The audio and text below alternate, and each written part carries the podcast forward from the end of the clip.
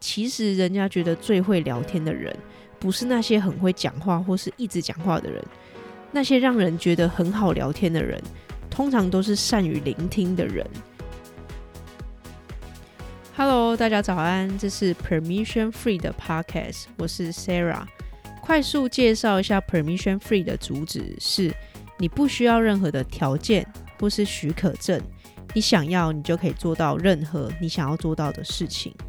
我会分享一些我的经历跟学习过程，希望也可以给你一些启发。那节目录制到这边也到了第三集，今天一样就是跟大家聊聊我这个礼拜有发生的一些小感动。那这次我想跟你们分享的呢，是我有一位很好的同事，他呢最近上班给我的感觉啊，跟以往非常不一样。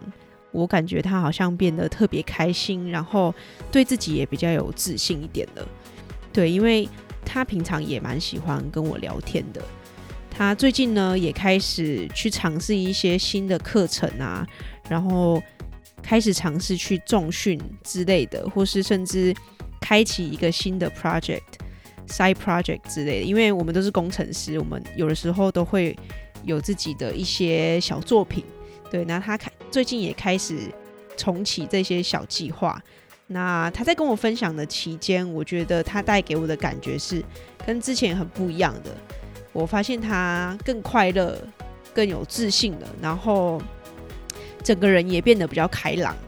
对，那当然也是因为他自己愿意去突破啦。他有曾经跟我说，是因为跟我聊完之后，他觉得，诶，原来有这样子的想法哦，原来我可以这么做。那这件事其实对我来说意义很大啦，就是听到他给我的反馈之后，也让我更加的有动力继续做 podcast 的这件事情。所以呢，如果我的 podcast 有带给你任何的正向的影响的话，也请不吝啬跟我分享，不管是在节目底下留言啊，或者直接到 IG 私讯我也 OK。这对我来说就会是一个最大的回馈了。好，那接下来呢，我们就直接进入今天的主题。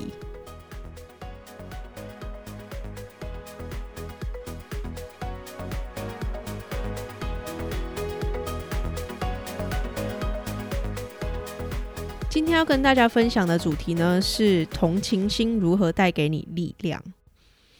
我还记得两年前呢、啊，我第一次到美国。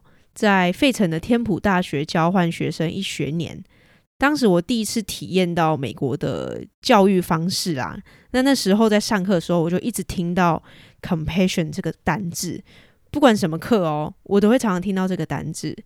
印象最深刻的呢，是第一学期商学院的风险管理课程。我们的教授是犹太人，他是那种超像卡通里面会出现的那种可爱博士。那时候啊，他上课就一直提到 compassion compassion 这个单字。他提到这个单字的频率高到我觉得，等一下，这是什么风险管理的专有名词吗？compassion 不就是同情？到底为什么上课会一直提到这个单字啊？那到最后我才慢慢领悟到啊，这个单字对他们来说是多么的重要，多么的 powerful，多么的富有正向能量的。那我知道你们一定不知道我在说什么东西。一个同情心到底有什么好讲的？好，没关系，我们就先从 compassion 这个单字来聊聊。以下呢，我会分成三个部分。第一部分跟你聊聊什么是同情心；二，跟你聊聊同情心对你的好处是什么；跟三，同情心的应用。好，那第一部分到底什么是同情心？什么是 compassion？在美国交换学生的时候，我就一直在反复思考 compassion 这个名词。那其实我不太想要翻译成同情心啦，但是最接近的中文翻译应该就是同情心了。所以我在这边就是直接用同情心。在这边呢，我也想要跟大家先聊聊这个到底是什么？同情心对我来说是什么？那对我来说呢，同情心不是一个可怜别人。或是觉得别人比我们差，需要我们的帮助什么的，对我来说，同情心就是一种态度。同情心呢，是将你的个人批评、批判先放在一边，不要觉得自己比较厉害或是优于对方，仿佛自己处于高位，然后就一直一一直丢出你的想法，觉得哦，你应该要怎么样怎么样。反而呢，我觉得同情心是让你可以先用心去聆听对方，用心去感受对方在说的内容，想传达的事情，跟他们困扰的点。你会发现，一旦你尝试去处于对方的位置，去用心感受对方，即便我们确实无法完全体会对方的处境，但是你的尝试理解与尝试。聆听对方是可以感受到你的真诚的，他们会更愿意打开他的心房，跟你聊聊他内心更深层、更真实的想法，知道你是真的想要用心去理解他们的。那有时候啊，甚至我们不需要给予对方什么样的意见，在对方打开心房跟你诉说的同时，他们也在打开他们的心房与自己沟通，所以不知不觉中呢，甚至他们自己就想通了。而或又是在过程中，我们也可以适时的引导他们，给予他们所需要的鼓励，并不需要去责怪啊，或是觉得对方哪边做不好，这个并不是他们需要的。我相信他们也不是不知道怎么做，他们只是需要一个人的理解，需要一个人去分担他的感受。好，那如果讲到这边，你们还是觉得有点抽象。我这边也有一个非常棒的例子，有一个我很喜欢的 Netflix 实境改造秀，叫做《Queer Eye》，中文翻译好像是叫做《酷男的异想世界》。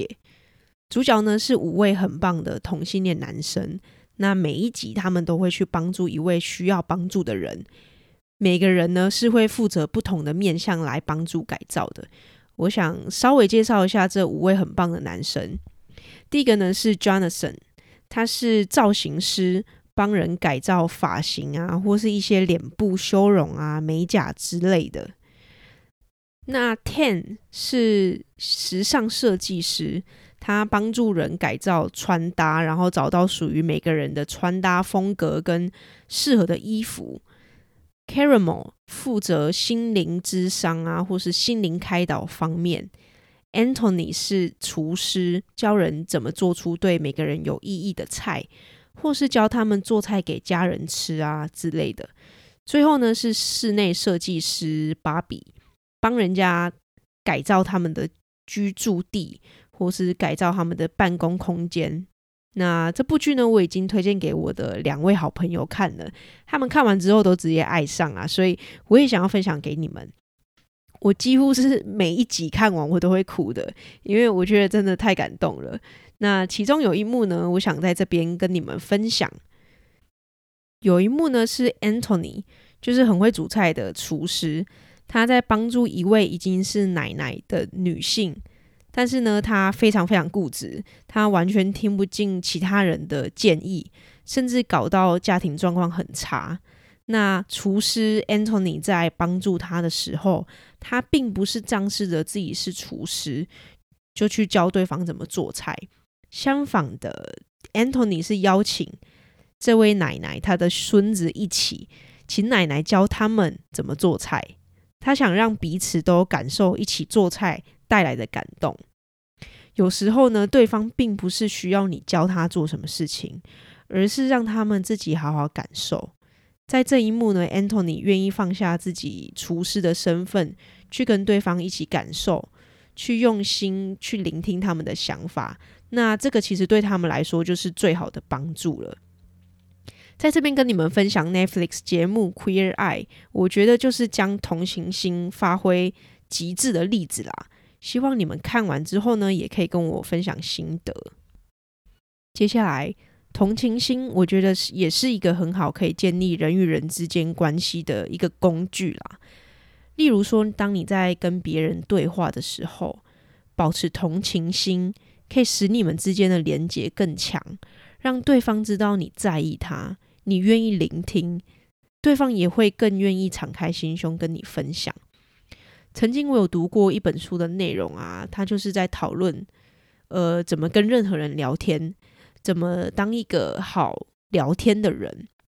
里面提到一个很酷的概念哦，我当时读到的时候也觉得蛮讶异的，叫做其实人家觉得最会聊天的人，不是那些很会讲话或是一直讲话的人，那些让人觉得很好聊天的人，通常都是善于聆听的人。所以，如果你也想要当个好聊天的人，尝试去聆听，尝试保持好奇心，让对方知道你愿意了解他。接下来呢，跟你们聊聊同情心对你的好处。那先声明一下啦，呃，同情心的目的绝对不是要让你达成这些好处的，它只是一个附加的优点。那同情心的好处就是可以让你更快乐，让你的身心灵更健康。例如说，你看到身边的朋友从原本没自信、生活不快乐，变得更好、更快乐了，是会打从心底的替他开心。那甚至不仅不仅限于朋友跟家人，就算是一位你不认识的人，如果对方因为你的分享与帮助而变得更好，也会让你感到很幸福。那身心灵也会更健康，产生一个非常正向的循环。在这边呢，我也想要跟你们分享一位我自己非常喜欢的 podcaster，叫做 Jay Shetty，内容是全英文的，但是我强烈建议有习惯在听英文 podcast 的朋友呢，去听听看他的内容，或是没有习惯听英文的朋友也没关系，你也可以尝试听看看，同时去训练自己的英文听力啦。那在 Jay Shetty 的 Podcast，你可以常常听到他说一句话，叫做 "I see you, I hear you, I feel you"。简单的一句话呢，就可以让人感到满满的爱与同情心。我每周几乎都会定期听他的 Podcast，对我来说呢，是一个可以持续补给正向能量的管道。你们可能觉得我也是个正能量满满的人。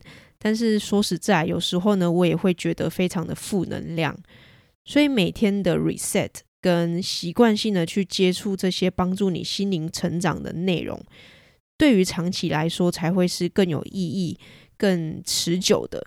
我自己本身其实不喜欢一些非常非常正向的心灵鸡汤，对我来说呢，我喜欢分享一些我自己日常每天都会应用的东西，我才会拿出来分享。我想分享的呢，是一种你可以喝一辈子的普通的、单纯的汤。因为你如果每天都喝太健康的鸡汤，你肯定没有办法喝太久嘛。那最后呢，是同情心的应用。其实以上聊了蛮多关于同情心的应用，在这边呢，想跟你们说，同情心呢也是可以运用在生活各个层面的。对我来说，我将同情心。视为我很重要的核心价值，所以不管做什么事情，我都不能去违背这一项特质。这也是我对自己的期许跟期望啦。有一部分呢，也是从我妈妈身上学到的。那我妈呢，她是一个很强悍、非常精明能干的生意人，外表很凶、很严严肃。